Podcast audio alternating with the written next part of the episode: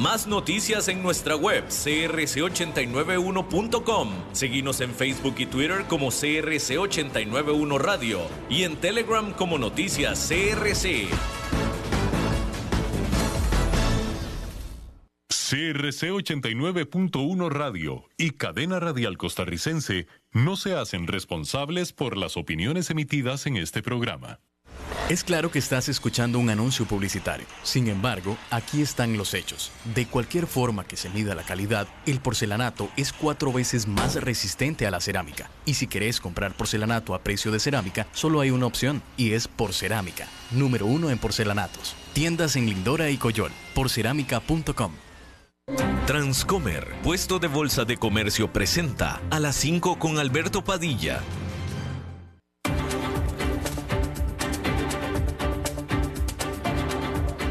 Inicia a las 5 con Alberto Padilla. Un programa diseñado con el objetivo de llevarte diariamente un tema de actualidad, acompañado siempre de reconocidos editorialistas, de lunes a viernes a las 5 de la tarde por CRC 89.1 Radio. A las 5 con Alberto Padilla. Hola, ¿qué tal? Saludos, bienvenidos a esta emisión de A las 5 con su servidor Alberto Padilla. Muchísimas gracias por estarnos acompañando.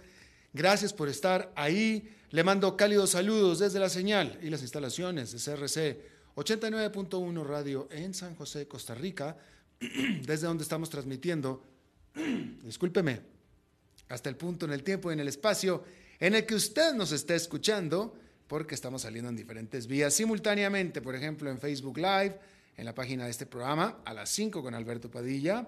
Estamos también en la página de YouTube o en el canal de YouTube de este programa. Estamos también en podcast, en las principales más importantes plataformas para ello, Spotify, Apple Podcast, Google Podcast y otras cinco importantes más.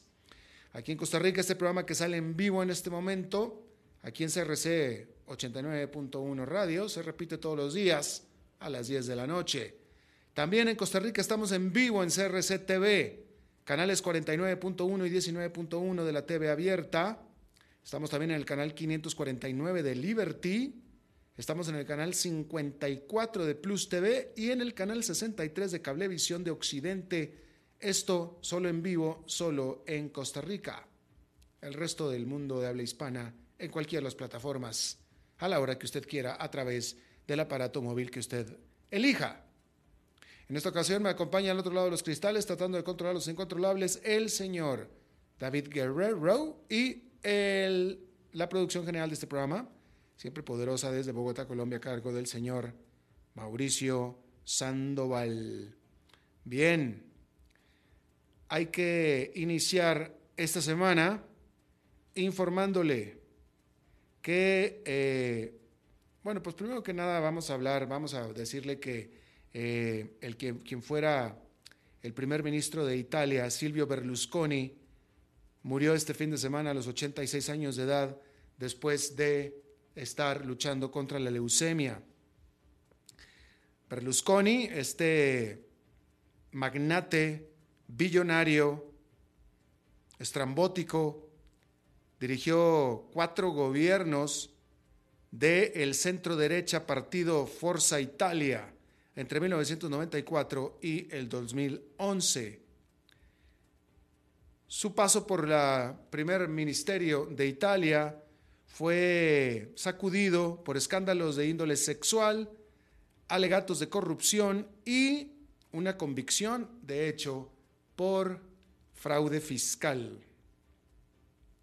Había regresado a la Cámara Alta de Italia, que es el Senado, después de la elección nacional en septiembre. Sin embargo, pues la leucemia lo eh, alcanzó a Silvio Berlusconi. En alguna ocasión me tocó verlo en alguna de las reuniones del G20 cuando era primer ministro de Italia.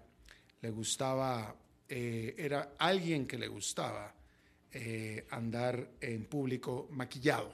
Él andaba maquillado en público. Bueno, cuando menos cuando yo lo vi. Este, puede ser, puede ser, déjeme le digo una cosa. Puede ser que haya estado maquillado porque estaba otorgando entrevistas de televisión. Perfectamente. Así es que retiro, retiro lo dicho. Retiro, que, retiro decir que era alguien que estaba maquillado. No, lo tengo que retirar porque es, hacer justicia, mi querido David, es hacer justicia. Cuando yo lo vi, lo vi maquillado, pero estaba en un eh, eh, ambiente público de conferencias de prensa del G20, que si mal no recuerdo había sido en, si mal no recuerdo fue en el G20, que fue en Pittsburgh, Pensilvania, si mal no recuerdo, tal vez fue en Toronto, no estoy, no, no estoy recordando, pero, eh, y él andaba maquillado, pero no es raro, ahora que lo pienso, que estuviera maquillado porque pudiera ser que viniera de entrevistas de televisión. Sin embargo, sí era alguien famosamente vanidoso bastante vanidoso, así es que la verdad que perfectamente podría estar maquillado en su vida diaria, pero ahí fue cuando lo vi al señor Silvio Berlusconi. En fin. Eh, bien, hay que informarle que eh, el Kremlin informó que, que, firmó un contrato con el grupo paramilitar o organización paramilitar AKMAT, grupo AKMAT que es una organización paramilitar chechena, y firmó un contrato con ellos para que ahora trabajen como contratistas del Ministerio de Defensa rusa. Este anuncio se dio después o al día siguiente de que Yevgeny Prigonshin, que es el líder del grupo Wagner, que es un grupo mercenario ruso, dijera que sus luchadores, sus guerreros, no firmarían ese contrato. Se conoce que Prigonshin desde hace tiempo trae un problema, una bronca, una pelea con el Ministerio de Defensa de Rusia, a quien de, de entrada acusa de incompetencia. Mientras tanto, hay que decir que Ucrania clamó haber liberado cuatro poblados de las fuerzas rusas en la región este de Donetsk. Así es que ahí lo tiene usted. Hay que decir que la autoridad anticompetitiva, anticompetitiva, no, la autoridad antimonopólica, la eh, autoridad del mercado de valores, la Federal Trade Commission de los Estados Unidos, se está informando que hizo una movida para bloquear la adquisición de Microsoft a Activision Blizzard. Esta empresa que hace el videojuego Call of Duty, la Federal Trade Commission dijo que eh, meterá una queja, una demanda para impedir este acuerdo anunciado por 69 mil millones de dólares que se está eh, planeado que se concrete para el mes de julio, bajo el argumento de que esta fusión o esta compra pudiera permitir a Microsoft el impedir o el estorbar o el limitar las elecciones del consumidor. Hay que decir que los reguladores británicos también ya habían impedido este acuerdo, sin embargo, e increíblemente ante el historial, la Unión Europea lo aprobó. Por alguna razón, la Unión Europea lo aprobó con condiciones. Estados Unidos podría haber hecho lo mismo. Sin embargo, no está eligiendo este camino, está eligiendo rechazarlo por completo, simplemente por completo. Es un poco, nos entiende un poco la posición, porque de nuevo la Unión Europea lo aprobó con condiciones de o dirigidas a permitir la competencia y la elección del consumidor. No se entiende por qué Estados Unidos no quiso hacer lo mismo exactamente. Bueno, el banco de inversión, el más grande banco de inversión del mundo, de hecho, JP Morgan Chase, acordó en, un, en principio, o llegó a un acuerdo en principio, para arreglar la eh, demanda general con una de las víctimas de Jeffrey Epstein, quien asegura que el banco se benefició del abuso que hacía Jeffrey Epstein de niñas menores de edad. Este banco de Wall Street estaba afrontando un juicio, eh, o sigue enfrentando un juicio con quien fuera su ejecutivo bancario de nombre Jess Stanley, así como también está enfrentando en otro juicio a las Islas Vírgenes de los Estados Unidos, al gobierno de las Islas Vírgenes, que era donde tenía Jeffrey Epstein su domicilio legal. El año pasado, o mejor dicho, el mes pasado, el Deutsche Bank, eh, del cual también Epstein era cliente, acordó pagar 75 millones de dólares como arreglo a una demanda similar. Hablando de bancos, hay que decir que el banco UBS impuso estrictas restricciones al Credit Suisse después de que este banco, el UBS, completara la adquisición de su rival, Credit Suisse. Estas medidas incluyen la prohibición de hacerse de nuevos clientes, específicamente de países de alto riesgo, entre los que se incluye Rusia. Y es que en los últimos años el Credit Suisse, cuando era un banco independiente, estuvo plagado de escándalos, los cuales un reporte interno culpaban a una actitud, una ilimitada actitud hacia el riesgo. Es lo que están informando. Fox News, la cadena Fox News, le envió una carta exigiéndole a quien fuera su ex estrella, periodista, bueno, no era periodista en realidad, porque no, no, difícilmente era periodista, pero le está exigiendo a Tucker Carlson el que, el que deje, el que deje de sacar al aire su contenido, su programa en Twitter, enviándolo a lo que se le conoce en inglés a Tucker Carlson enviándole lo que se le, conoce en inglés como un eh, cease and desist, una carta de cease and desist. Y es que desde que Fox News lo despidió a Tucker Carlson en abril, Carlson ha eh, puesto al aire en Twitter dos programas personales de él. Sin embargo, Fox todavía le está pagando a Tucker Carlson como parte de su eh, compensación, como parte de su salida, lo que en inglés se le llama el severance, y Fox dice que estos programas en Twitter violan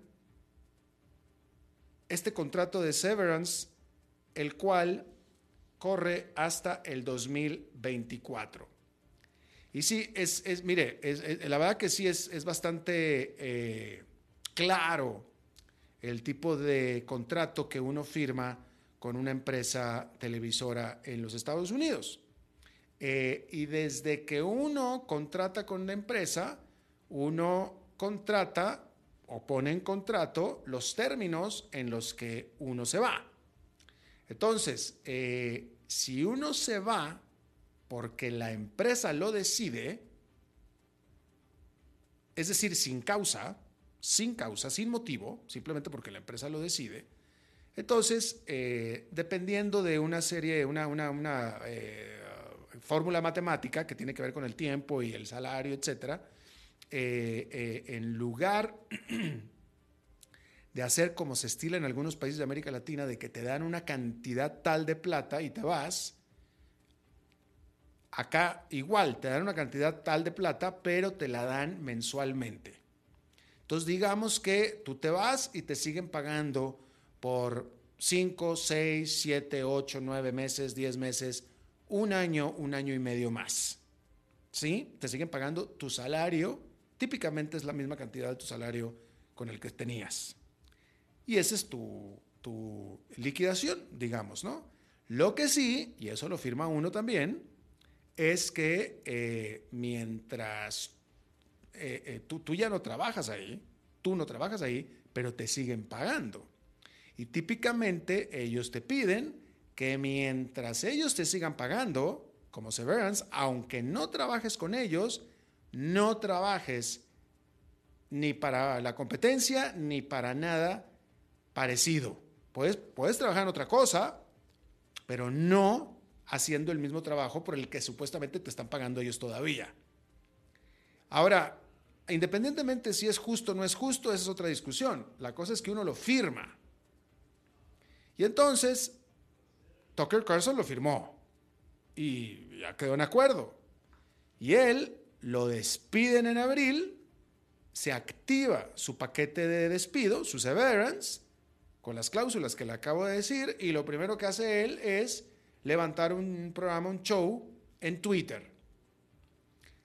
Y bueno, uno pudiera alegar efectivamente que Twitter, pues no es competencia, Twitter, que es una red social, pues no es competencia de un canal de cable. Uno pudiera alegar eso, pero pues Fox piensa diferente. Eh, otra cosa que pudiera alegar eh, Tucker Carlson, aunque no creo que sea el caso, ¿verdad? Pero Tucker Carlson, tal vez, tal vez esto, esto habrá que ver las cláusulas del contrato, pero Tucker Carlson tal vez lo pudiera hacer gratis. Eso sí lo pudiera hacer. Hay que ver las cláusulas, no las conozco yo. Pero gratis, entonces no se lo pueden impedir. Porque entonces él, él alegaría, que es de hecho lo que está alegando, su derecho a la libertad de expresión, que de hecho es lo que le está alegando. Entonces, eh, efectivamente, tu libertad de expresión no te la pueden quitar por más que tú hayas firmado, puesto que esa libertad está impresa en la Constitución. Pero lo que sí no puedes es cobrar por ejercer esta libertad de expresión. ¿Sí? Yo aquí, en este micrófono, y cualquiera que esté en un micrófono, está ejerciendo su libertad de expresión y está cobrando por esta libertad de expresión. ¿No? Pero bueno, ese es el acuerdo que uno llega. Por ejemplo, eh, Tucker Carlson tiene su libertad de expresión, lo que no puedes pagar, lo que no puedes cobrar. Eh, y lo interesante es aquí eh, Fox News que se lo impide sin pena, ¿eh? Sin pena. O sea, bastante público. Porque de nuevo, eso es lo que uno acuerda. Uno lo firma. Y bueno, pues ahí, ahí lo tiene usted. Ah, en otra nota interesante que tiene que ver también con libertad de expresión y con periodismo, fíjese esta nota, Radio Nueva Zelanda, que es, como su nombre lo indica, una radio pública en Nueva Zelanda, suspendió a un empleado luego de una investigación sobre la edición que se hacía en la sala de noticias de Radio Nueva Zelanda, edición que se hacía a los cables, a las noticias, cables que llegaban de eh, agencias de noticias, incluyendo en estas ediciones narrativas pro Rusia acerca de la guerra en Ucrania. Entonces, el reporte dice que Radio Nueva Zelanda identificó al menos 16 noticias que venían de servicios de noticias como por ejemplo Reuters, a las cuales cuando salían al aire en Radio Nueva Zelanda tenían adiciones, se les, se les, se les, se les metía contenido con referencias completas a, teorías de la conspiración, ¿eh? A teorías de la conspiración organizadas por Estados Unidos y elementos neonazis en Ucrania. Entonces, el, el, director de Radio Nueva Zelanda, el director de Radio Nueva Zelanda, calificó a estas noticias que estaba pasando, este empleado lo calificó como basura pro Kremlin. Haga de cuenta, haga de cuenta, haga de cuenta, sí, literal. Haga de cuenta que nosotros tenemos de redactor aquí. Si usted sigue mi programa, usted conoce a don Enfadado, ¿no? Nuestro colaborador de los jueves. Entonces haga de cuenta que nuestro enfadado lo ponemos de redactor, porque es lo que hace un redactor en, una, en un programa de noticias. El redactor recibe las noticias de los cables, de los servicios de cables o del internet, etcétera, y las compendia, las redacta para que salgan al aire en el medio. Pero, pues, apegándose a la fuente de donde salió esa noticia, ¿no? No le puedes. Un redactor no se supone que le debe de estar poniendo nada a la nota que está redactando. A menos, a menos, a menos que sea, típicamente no se puede. Y típicamente el redactor no está para eso. Pero pudiera ser, si le cabe el tiempo y etcétera, que le pueda poner alguna referencia, algún contexto, algún contexto, alguna perspectiva, algún contexto verificado, verificado, ¿verdad? Pero típicamente no se hace. No el redactor. Yo aquí sí, porque pues este programa es un programa también de comentarios de opinión, ¿no?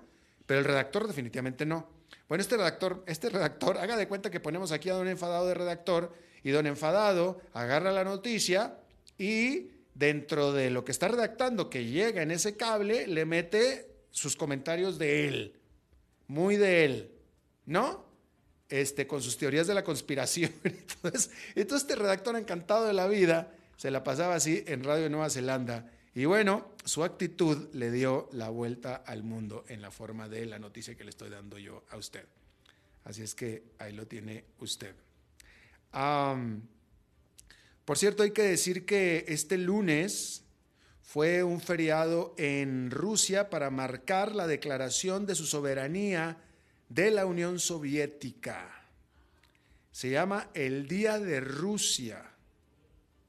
Y tiene mucho simbolismo, por supuesto, sin embargo, este simbolismo, eh, pues también lo celebran aquellos que se oponen a la gran oposición, valga la redundancia, que tiene el presidente Vladimir Putin.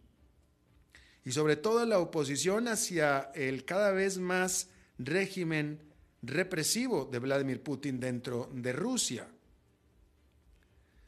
hay que decir que más de una docena de medios de comunicación eh, opositores o disidentes, eh, los cuales en su gran mayoría ahora eh, operan desde fuera de las fronteras de Rusia, están uniendo sus fuerzas para marcar este feriado del Día de Rusia con un maratón de televisión en apoyo a los prisioneros políticos del el país, que son muchos, y también recaudar fondos para sus familias. Mientras tanto, por supuesto, los propagandistas del Estado estaban tratando de persuadir a la población de que todo está bajo control en Ucrania. Esta tarea en particular cada vez más se está volviendo más difícil porque en las últimas semanas, por ejemplo, eh, parvadas, literalmente parvadas de drones atacaron a Moscú.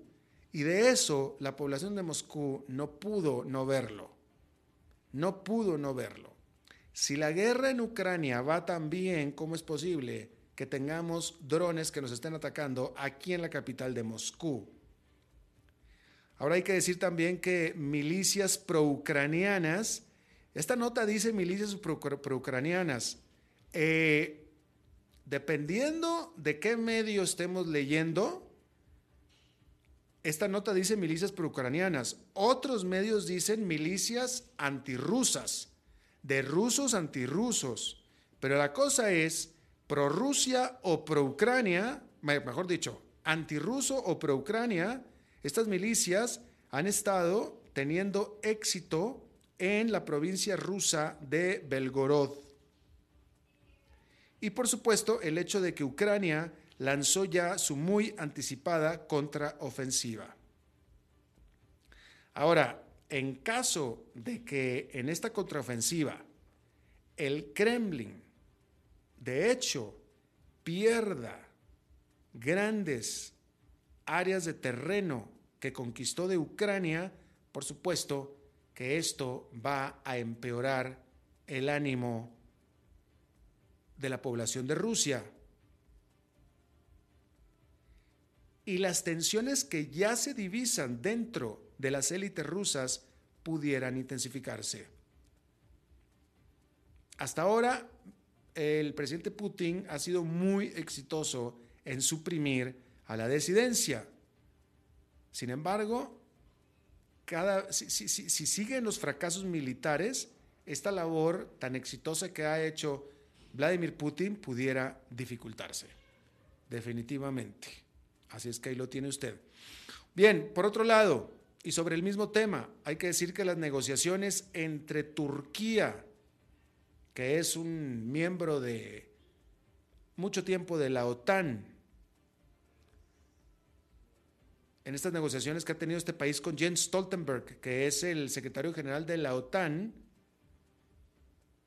y Suecia, esta semana se llevarán a cabo estas negociaciones definitivamente, porque Suecia aplicó o solicitó su adhesión a la OTAN después de que Rusia se le ocurriera invadir a Ucrania. Sin embargo, no ha podido incluirse todavía a Suecia en la OTAN por oposición nadie menos que de Turquía.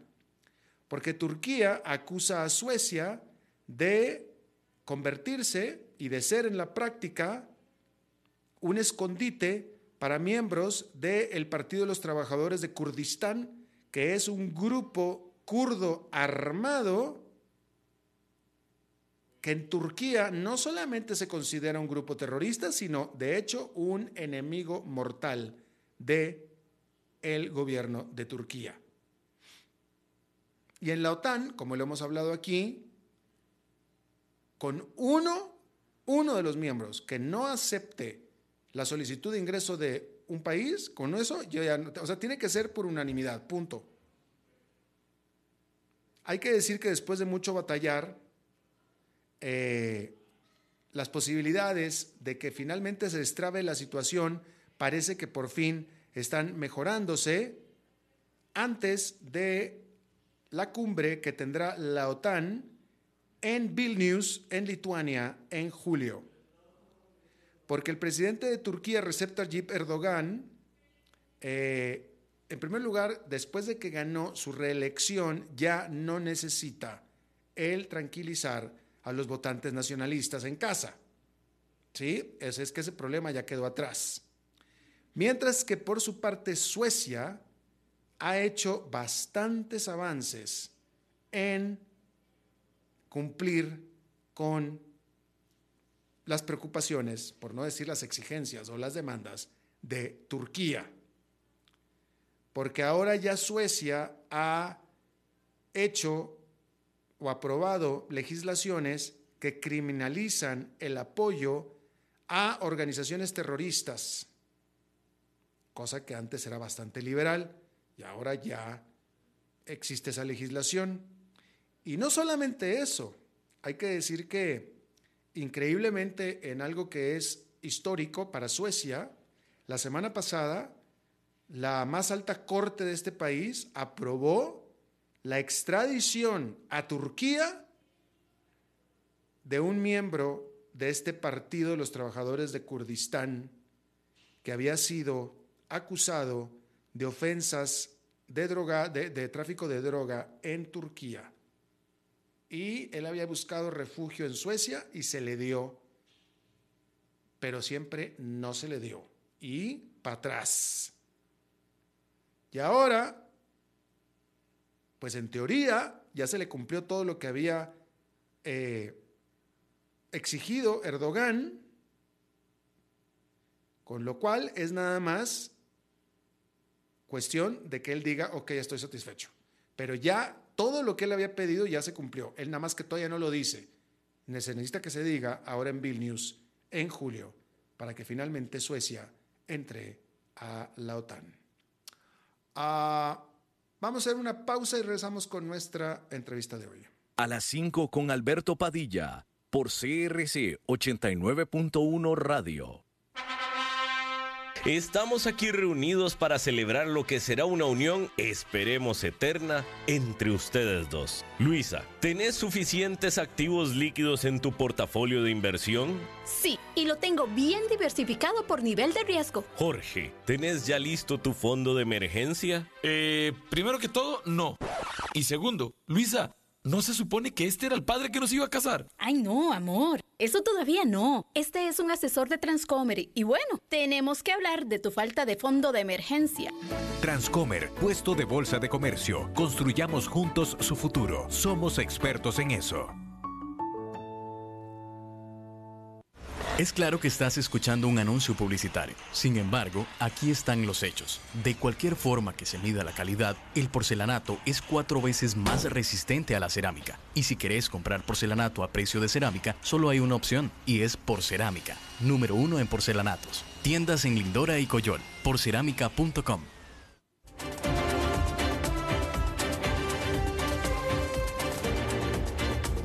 Seguimos escuchando a las 5 con Alberto Padilla.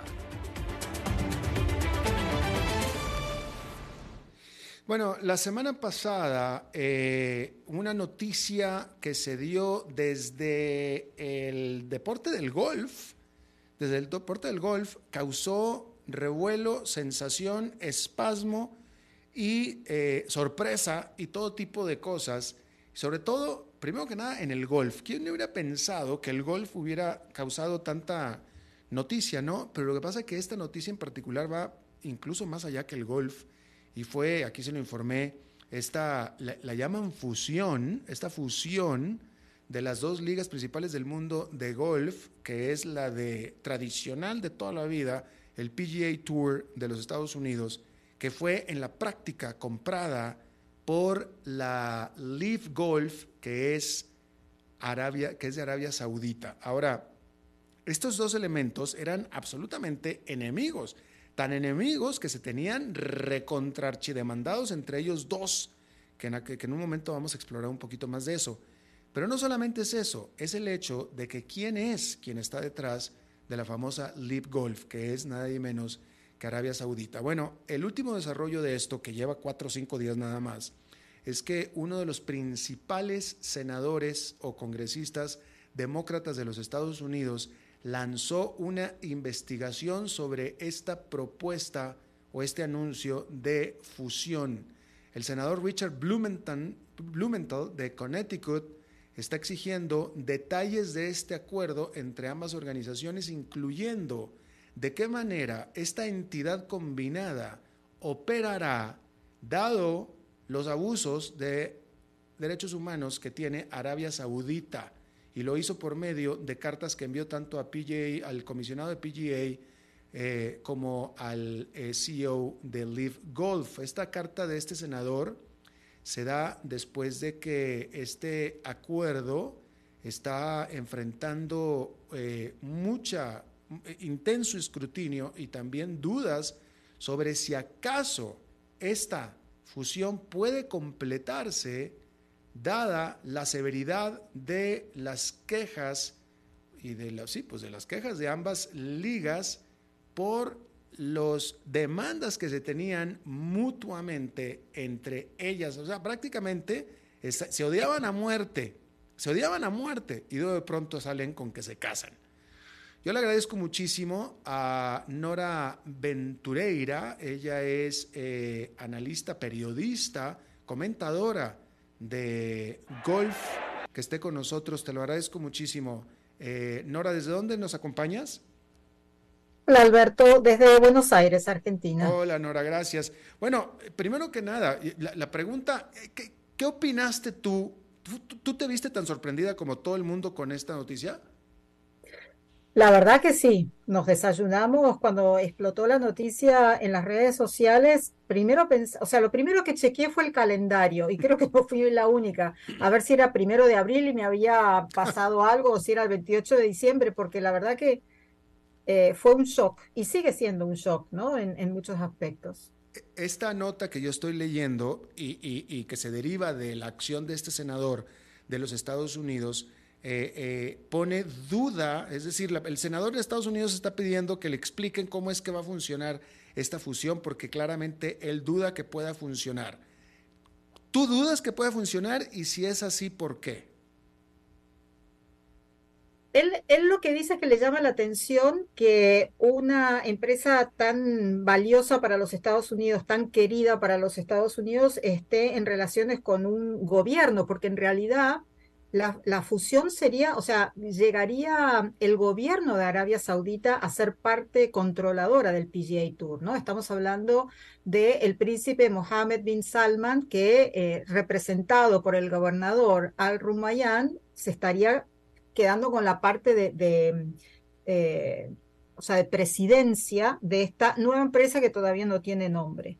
Entonces, está bien que el Senado eh, pregunte, porque una de las cosas que estaba en duda era si el PGA Tour tenía actitudes monopólicas. Bueno, esto parecería ser archimonopólico, ¿no? Porque está incluyendo al European Tour, al, PGA Tour y eh, a esta nueva liga eh, que, que, bueno, que tiene fondos de Arabia Saudita.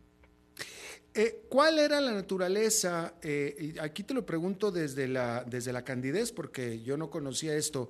¿Por qué estaban peleadas originalmente la LIV y el PGA Tour? ¿Por qué estaban demandadas mutuamente?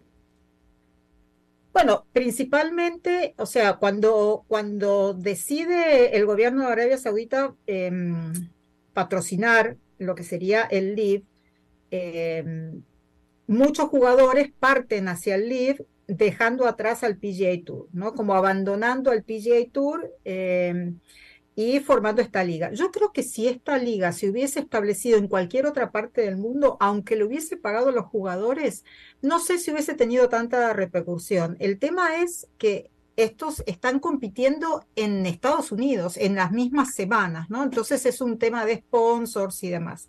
Una vez que ellos se van por dinero, eh, algunos lo tomaron como una cuestión política, una nación que trata mal a las mujeres, que bueno, etcétera, etcétera. Em, como que los del PGA Tour se sintieron traicionados y los del el LIV necesitaron reforzar su, su decisión con ataques hacia, hacia el PGA Tour, hablando mal del PGA Tour, eh, diciendo que no habían estado cómodos, no sé, ni un montón de cosas. Entonces, claro, esto creó una fricción entre ambos que eh, parecía que iban por caminos separados y, pronto a, terminar la relación. Después el PGA Tour no le permite, o sea, se cerró fuerzas con sus proveedores, con la, televisión, con los medios, entonces el, el no tiene nada de eso, ¿no? O sea, nadie que trabaja con el PGA Tour quiere trabajar con el LIV. Entonces, no tiene ganancias, no tiene eh, cobertura televisiva, no tiene un montón de cosas y bueno, ahí empezó todo, eso desató el problema en las cortes. Eh, ¿A ti te queda claro, tú como analista del golf, eh, porque aquí la acusación, vaya, ah, bueno, de nuevo, hay que decir, Arabia Saudita, los terroristas del 9-11, Casi todos eran de Arabia Saudita. Uno. Después vino el asesinato del periodista Khashoggi, que resulta que era un periodista de Arabia Saudita y que era un periodista que trabajaba en un medio de los Estados Unidos y ahí no hay duda porque lo, asesinaron dentro del consulado de Arabia Saudita en Turquía.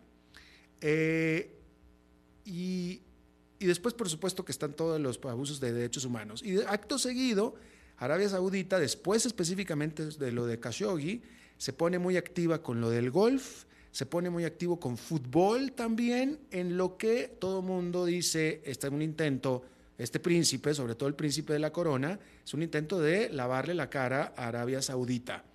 Eh, tú desde el lado del golf, ¿te queda claro que eso es así? Y es muy probable. Es muy probable porque ellos tratan de mejorar su imagen, limpiar su imagen, eh, en inglés le dicen sports washing, ¿no? o sea, limpiar su imagen a través del deporte. Han metido mucho dinero en la Fórmula 1, creo que son, eh, la liga de pádel está totalmente financiada por, el, eh, por Arabia Saudita, están metiendo dinero también en boxeo.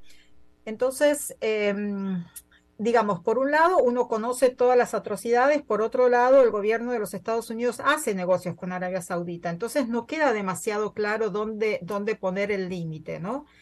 Em, y lo que decís del, del 11 de septiembre es, es tan increíble en este, en este mm, acuerdo, porque el principal eh, actor en este acuerdo entre Arabia Saudita, entre el príncipe, o más bien el gobernador, que es Al Rumayyan, y el PGA Tour, es Jimmy Dunn, que que fue una de las personas que tenía su empresa en las Torres Gemelas. Él se salvó porque fue a jugar al golf y un tercio de su personal murió ese día y él es uno de los principales voceros, em, en, o, sea, buscar, o sea, en contra de los, de los crímenes estos terroristas y termina él siendo el, el creador de esta unión, con lo cual es, es rarísimo también.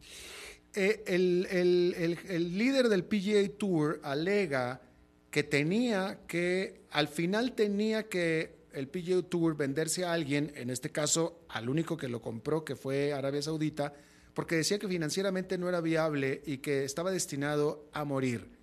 Eh, ¿Había alguna indicación de que esto es cierto?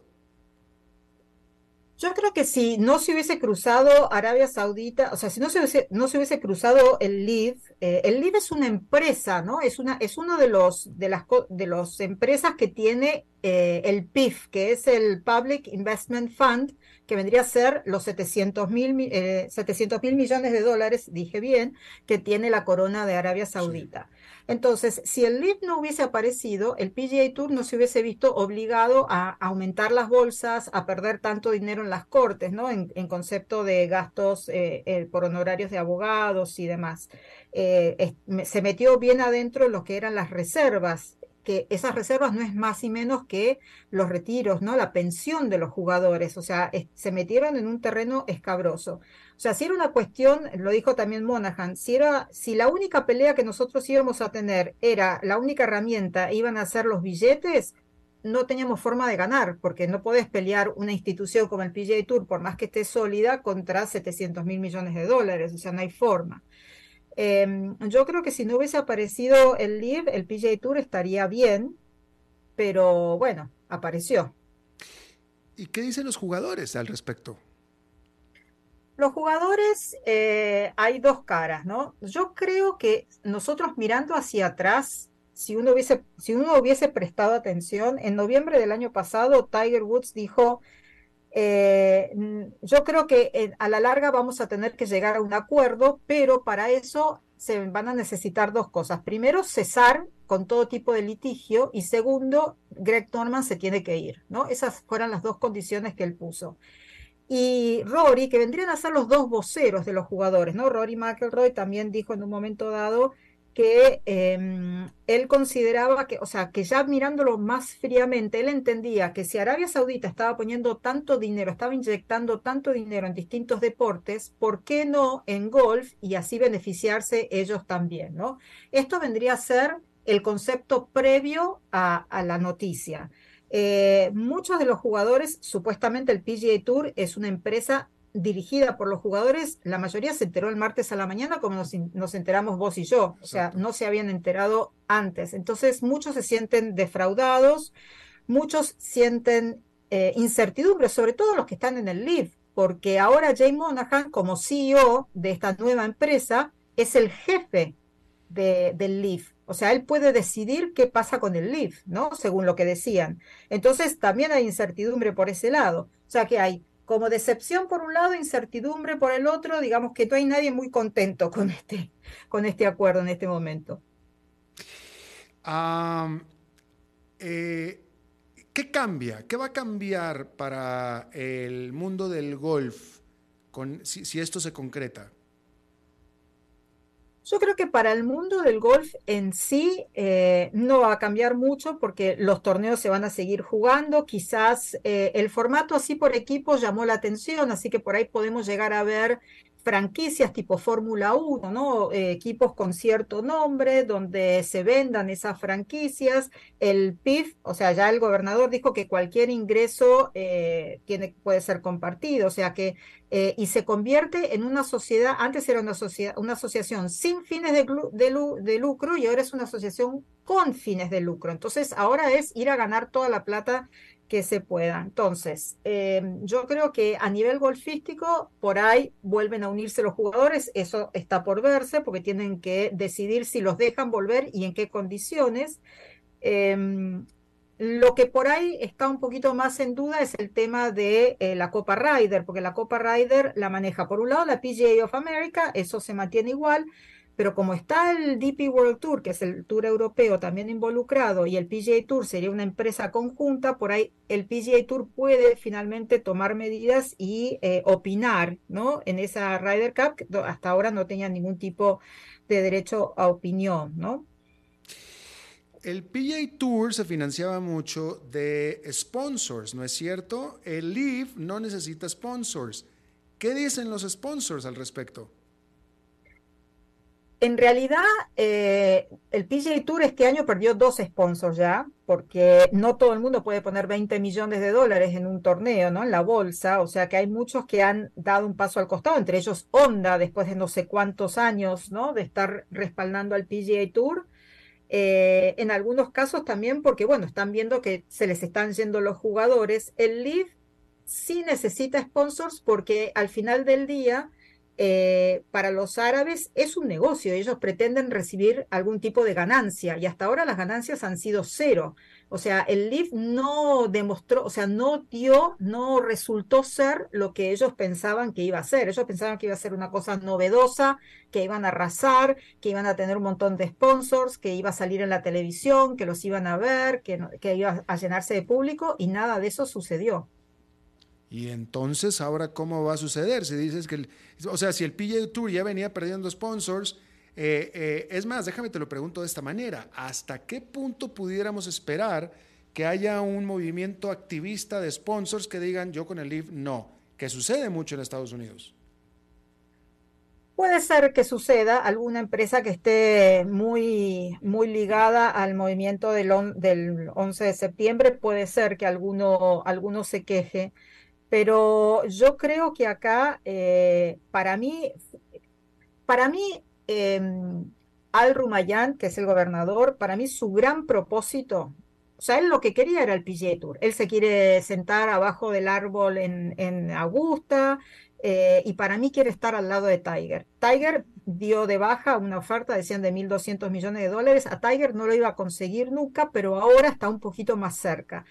Y si es necesario para eso, para que él esté en las primeras planas, para que logre tener cierto, eh, cierto protagonismo dentro del PGA Tour, va a inyectar el dinero que se necesite, em, porque es un poco lo que ellos querían hacer, ¿no? Ellos querían estar ahí. O sea, el, el fue como un, eh, un medio para llegar a donde realmente querían llegar, que fue al PGA Tour. Es como que lo ahorcaron al PGA Tour y lo pusieron en una situación vulnerable hasta que finalmente pudieron acceder a lo que ellos estaban buscando en primer lugar. ¿Estás de acuerdo en que la historia no termina aquí, verdad? No, para nada. Hay que ver si este acuerdo sigue adelante, porque como bien decías, o sea, el Senado ya está cuestionándolo. Después hay que ver si los jugadores aprueban, porque el PGA Tour tiene el comité de jugadores que pueden decir, la verdad que no me interesa este acuerdo, yo quiero estar como antes. Em, y, y, después hay que ver si de la parte del LIB también lo aprueban. Entonces es como que hay muchas, no es tan fácil, ¿no? No es, no es tan blanco y negro. En este momento se tienen que dar muchas cosas. El primer paso ya lo dieron. Eh, al PGA Tour ahora si le dicen, bueno, no lo vas a hacer, ya, ya expuso sus cartas, ¿no? Ya se sabe en qué situación está, ya se sabe que mm, se metió en sus reservas, que está haciendo un esfuerzo sobrehumano para poder contrarrestar esta embestida. Así que eh, creo que en este momento el más interesado en que el acuerdo se haga va a ser el PGA Tour. Claro. Nora Ventureira, analista, eh, experta, periodista, cubriendo el mundo del golf, te agradezco muchísimo. No, gracias a vos, Alberto. Que tengas una buena tarde. Y seguramente vamos a seguir hablando de este asunto y, te, agradezco de antemano tu disposición. No, gracias a vos. Gracias. Muy amable. Bien, y siendo lunes, vamos a cerrar hablando de bienes raíces con nuestro experto de los lunes de bienes raíces, Eugenio Díaz. ¿Cómo estás, Eugenio? Hola Alberto, ¿cómo te va? Muy buenas tardes a ti y a todo tu auditorio. Les mando un saludo.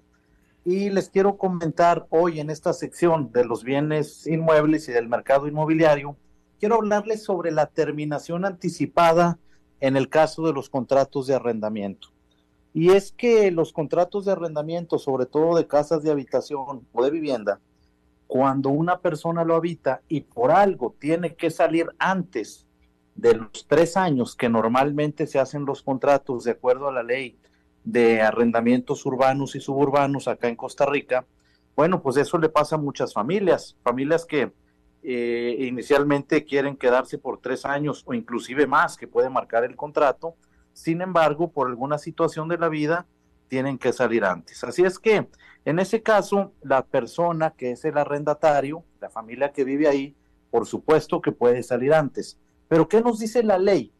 La ley de, arrendamientos urbanos y suburbanos. Bueno, la ley marca que cuando una persona, eh, si no está estipulado en el contrato un tiempo de preaviso y quiere salir de esa casa, pues tendrá que avisar con tres meses de anticipación.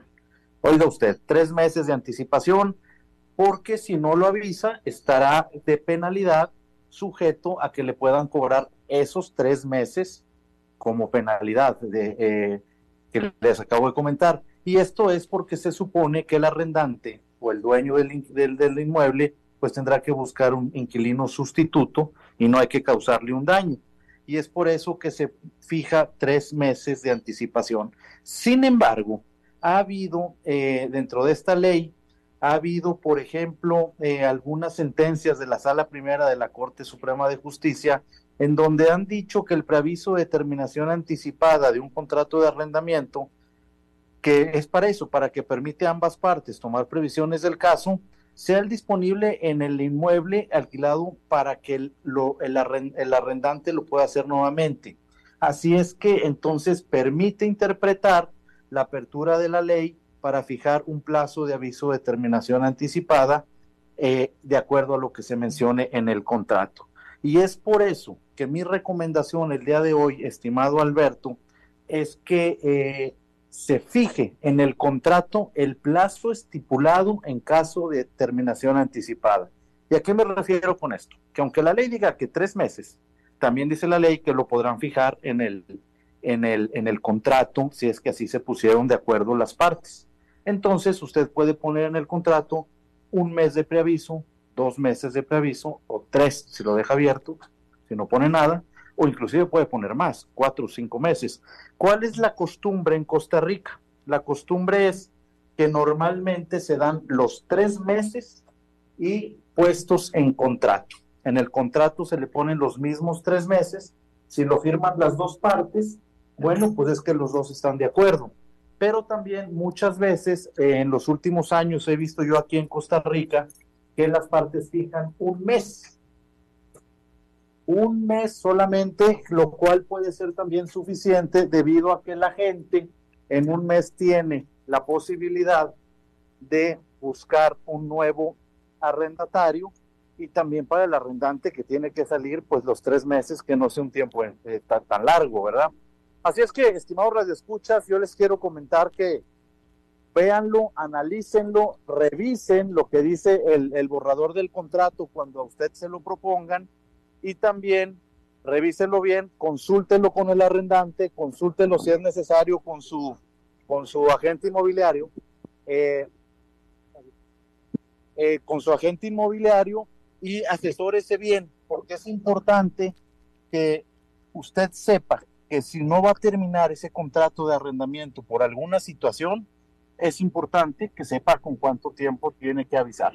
Así es que Alberto y estimados radioescuchas, yo les quiero decir que eh, revisen bien ese tema porque uno nunca sabe lo que vaya a pasar. No, y de hecho sucede muy seguido, ¿no? Es, es algo que sucede, son cosas de la vida. Por supuesto, es que nadie tenemos la, la, bolita de cristal para saber que todo vaya a ir en orden, que todo vaya a estar bien o que no vaya a estar tal vez más bien de lo normal. Entonces, las personas salen de las casas que alquilan o por algún problema o por alguna situación o por alguna mejoría. Entonces siempre es importante tener esto en cuenta. Gracias, Eugenio. ¿Tu programa de radio? Mi programa de radio todos los sábados de una a dos de la tarde, estimado Alberto, eh, se denomina Club Inmobiliario Radio y los invito a ti y a todos los radioescuchas a estar con nosotros los sábados donde analizamos los temas nacionales e internacionales, todo lo relacionado con los bienes raíces y el mercado inmobiliario. Gracias, Eugenio Díaz. Gracias a ti, Alberto, y a ti, a todo tu auditorio, que tengan una feliz semana. Igualmente para ti. Bien, eso es todo lo que tenemos por esta emisión de A las 5 con su servidor Alberto Padilla. A la, muchísimas gracias por habernos acompañado. Espero que termine su día en buena nota, en buen tono, y nosotros nos reencontramos en 23, en 23 horas. Que la pasen muy bien. Las 5 con Alberto Padilla fue traído a ustedes por Transcomer, puesto de bolsa de comercio. Construyamos juntos su futuro. Somos expertos en eso.